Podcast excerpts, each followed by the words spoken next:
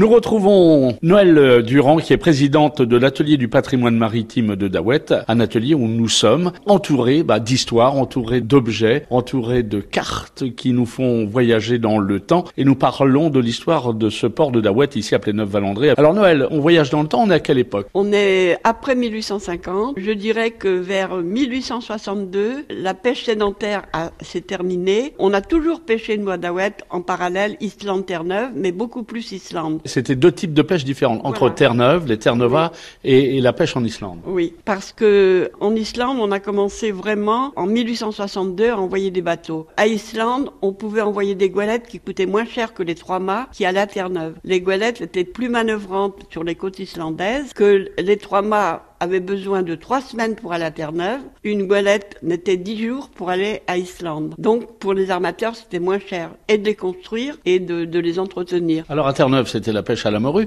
À Islande, aussi, aussi euh, la pêche à la morue. Mais à Islande, on n'allait pas à terre. On pêchait du bateau. Les pêcheurs avaient leur ligne du bateau. Tandis que à Terre-Neuve, au début, c'était la pêche sédentaire.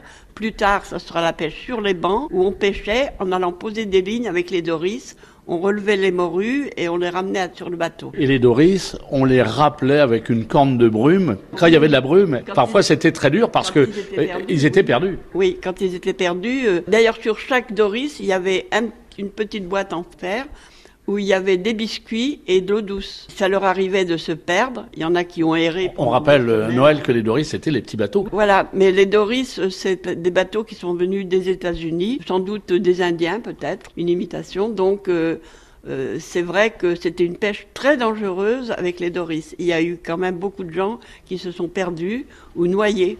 Parce que faut voir les bottes, on en a ici, elles étaient très lourdes. On disait à Dawet que c'était pas la peine qu'un marin apprenne à nager parce qu'il mourrait avant de faire trois brasses.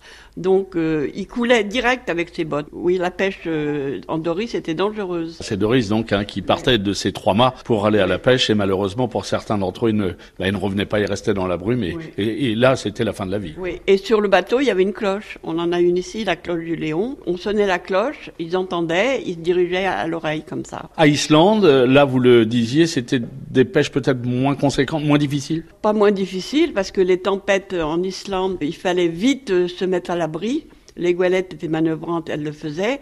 Mais quand il y avait des tempêtes euh, ou très froides qui venaient de l'intérieur de l'Islande ou du pôle Nord, enfin de plus au nord, les cordages sur les goualettes gelaient. Et donc les marins ne pouvaient plus, et les ponts étaient glissants, il y avait des coups de glace, il fallait d'abord casser la glace. Et comme ils étaient plus manœuvrants, y avait, ils sombraient. En 1902, on a eu euh, une grande tempête à Pâques et il y a eu beaucoup de bateaux d'ici, dont Arthur et le Saint-Michel d'Erquy, qui se sont perdus corps et bien. Mais Dawet, sa richesse a été beaucoup la pêche à Islande. Les armateurs se sont enrichis et on a vu euh, Dawet euh, construire des, belles maisons avec les armateurs qui avaient quand même gagné pas mal d'argent. Merci Noël Durand. On vous retrouve demain pour l'histoire du port de Dawet à Pléneuf-Valandré sur France Bleu Armorique.